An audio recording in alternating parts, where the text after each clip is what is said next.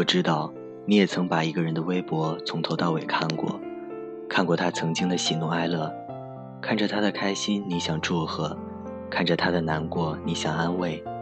可那些都不是他的现在，能说的话也显得那么不合时宜。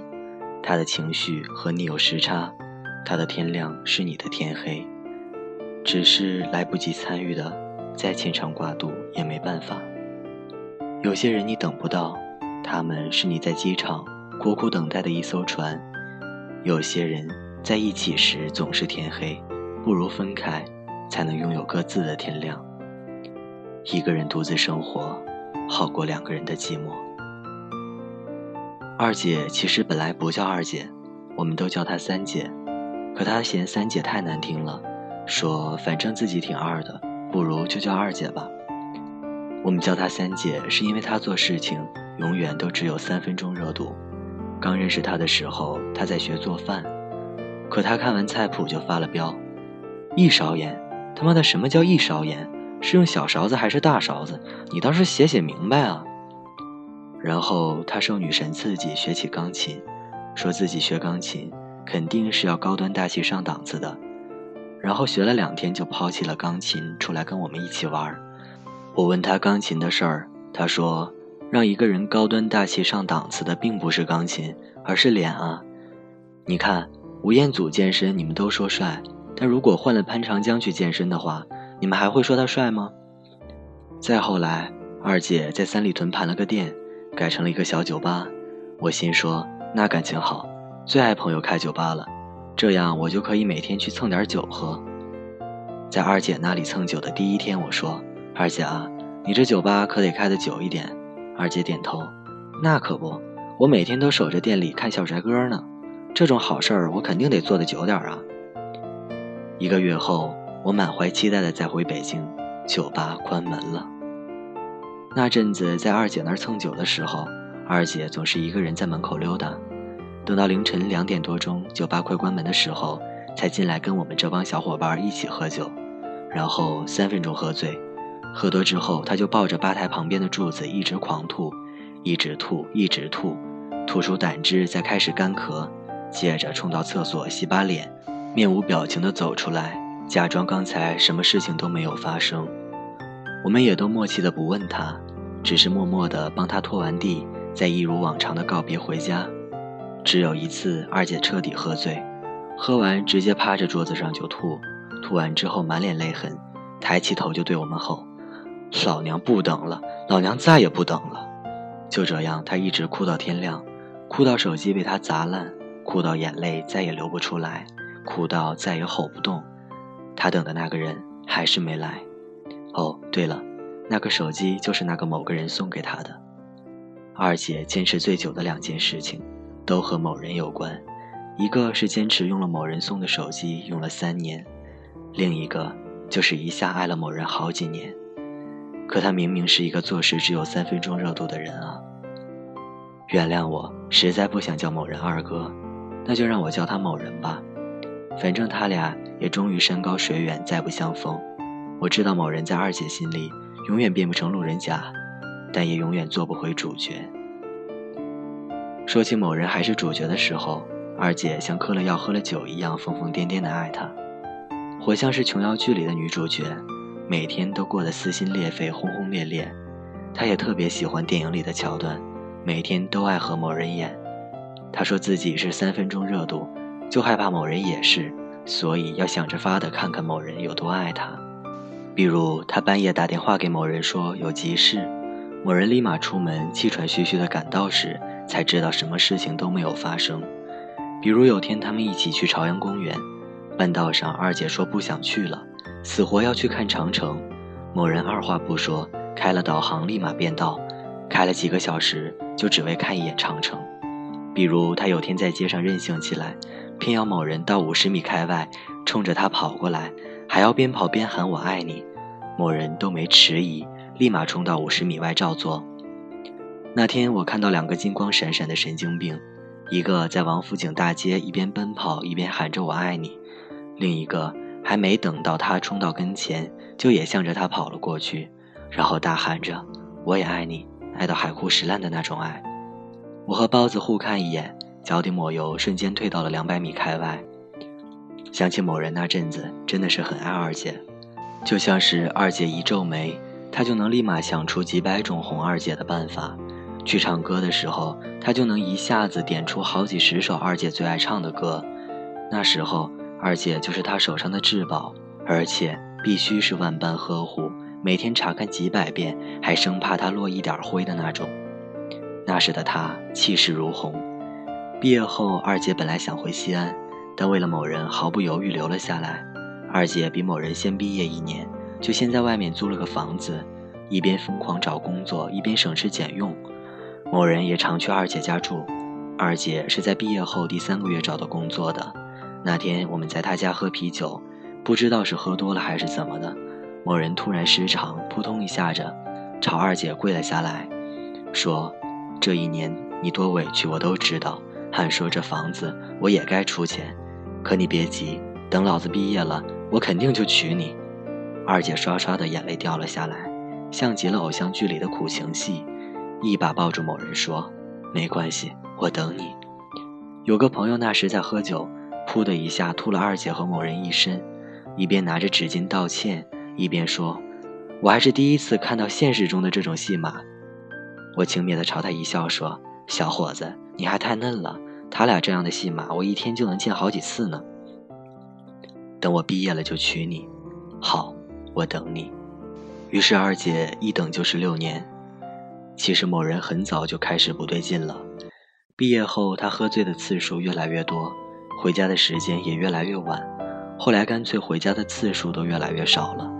二姐心里也犯嘀咕，想着某人应该是辛苦赚钱，但后来想明白了，谁又能赚钱赚到几天几夜不着家呢？那时候他俩开始不分昼夜的吵架，吵架，吵架。但二姐的口才，某人根本没法比。每次都被二姐说得哑口无言，有次吵得特别严重，二姐开始摔家里所有能摔的东西，包括某人新买的笔记本电脑。某人打开窗户，一下子把二姐的手机摔到了十楼下，智能手机比不了诺基亚，愣是摔得屏幕粉碎，散了架子。某人第二天给他送了个新手机，手机坏了能买个新的，甚至买个更好的，而感情有个裂缝。连破镜重圆都不可能，所以他俩不光没有破镜重圆，反而彻底分了手。那天某人在二姐家收拾东西，二姐冲过去想抱住他，可还是忍住了。后来他俩在门口互相道了别，谁也不说话。二姐想起那阵子快分手的时候，他俩打着电话，可是谁也说不出话来。明明有千言万语，可对面的再也不是那个可以说话的人。相见恨晚变成没有默契，侃侃而谈变成无话可说，面对面交流变成翻山越岭，相识也能变成陌路的那种感觉，就像你沉入了海底，拼命想呼救，却喊不出声，只能看着自己一点点沉到海底，被黑暗吞没。一周后，二姐回了西安，走之前她说自己再也不会回北京了，与其待在这个伤心的地方。不如回家继续气势如虹。那时候我也真信那是我最后一次在北京见二姐，可一个月还没到，他就又回来了。他说原来的领导给他发了邮件，说希望他回来工作。他想了想，在北京找个工作不容易，就回来了。我说也好，只要你别再想以前那份感情，这工作总比你重新开始一份工作重新磨合强。但我错了。工作只是一个催化剂，是一个幌子，而且是为了某人才回来的。两人分手不到一个月，又旧情复燃，你侬我侬。我不知道他俩是怎么又搅和在一起的。看着他俩恩恩爱爱，和好如初，心想要真能和好也好，毕竟这么些年陪着二姐的也只有某人。有天我们和二姐一起去三里屯玩，二姐说：“三里屯这地方真不错。”以后我要在这附近开个酒吧，你们可得来捧场啊！我问，怎么想到开酒吧呢？二姐说，这样某人在外面喝酒的时候就可以到我这里来了，免得他鬼混啊。包子和我互换眼色，我问你们现在怎么样了？二姐眉飞色舞，对我说道：“等我们两个工作都彻底稳定了，我们就结婚。听说某人的工作也快稳定下来，想想就是不久以后的事情。我们都祝福着二姐。可事实证明，某人给二姐的就只有“等”这一个字。半年后，某人的工作稳定了下来，他俩又开始频繁的争吵，原因倒像一部通俗的偶像剧了。某人的手机里出现了一个三儿，这回两人吵架，谁都没摔谁东西。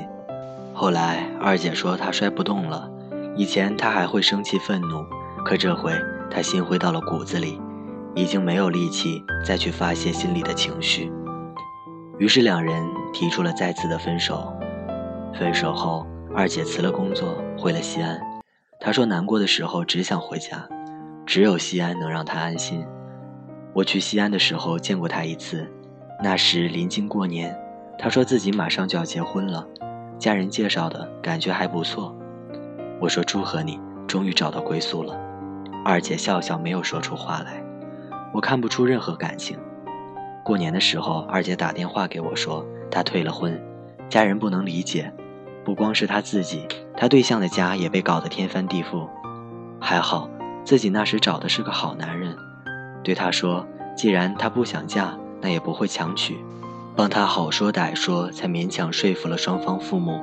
可他爸妈不乐意，觉得自己女儿给自己丢了脸。那天他边哭边说：他在西安快待不下去了。我说这都是小事情，你来张家港，我包吃包住。二姐沉默了一会儿，说：我想回北京，我想开酒吧。其实二姐很有市场。”那阵子，她每天在门口，也就是酒吧的门口溜达，还真有不少人问她要号码，她也不给，就说自己在门口等人。可一连好几天也没人看到他等到谁。那时有人追二姐，开了辆豪车停在酒吧门口，进了酒吧就对二姐说：“我要把这个酒吧盘下来，包括你。”二姐也没含糊，回了一句：“滚。”那人看到二姐的态度。边往外走边骂骂咧咧：“你每天都是要等人，可我也没看你真的等到谁，傻逼！”那天二姐喝醉，那天二姐砸烂了手机，那天二姐还说了句：“为什么？为什么不是我？”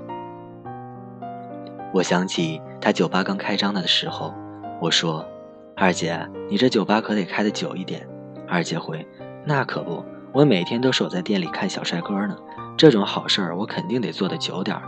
其实二姐的意思是，那可不，我每天都在守店里，等着某人来呢。我们以前说好要在这里一起开酒吧的。后来我才知道，二姐开酒吧前给某人发过信息说：“我开酒吧了，希望你能来。”可是没有回应。二姐说：“只要他说自己会来，我就会一直等。”就像他之前说，他会娶我，我就一直等，终于自己等了那么好几年，才明白某人给他的只有等待。那年他是多么气势如虹，现在他是多么兵败如山。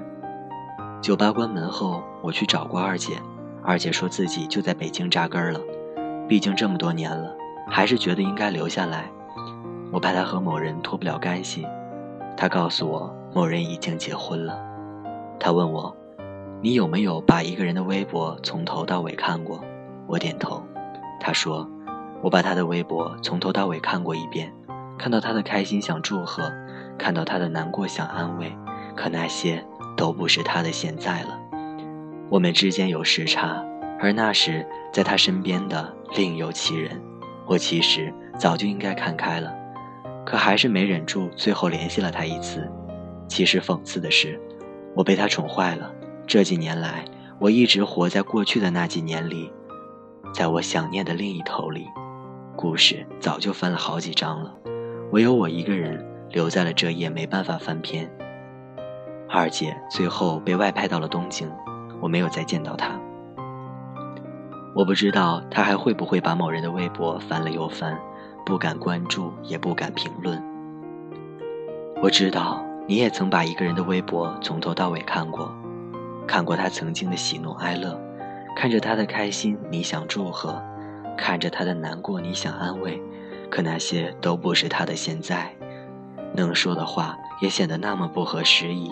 他的情绪和你有时差，他的天亮是你的天黑，只是来不及参与的，再牵肠挂肚也没有办法。我想现在的二姐大概明白了，有些人你等不到，他们是你在机场苦苦等待的一艘船；有些人在一起时总天黑，不如分开，拥有各自的天亮。一个人独自生活，好过两个人寂寞。